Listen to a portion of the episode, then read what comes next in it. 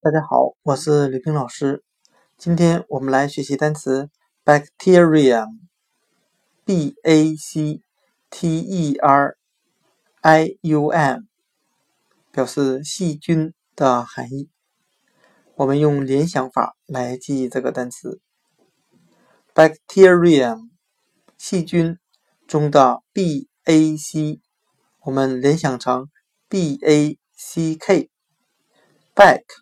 表示后面的含义，再加上 ter，联想成 er 为名词后缀，表示物东西，再加上 ium 为名词后缀，我们这样来联想这个单词的意思。当我们用显微镜看细菌的时候，你会看到细菌的后面。有一条像木棍儿一样的小尾巴。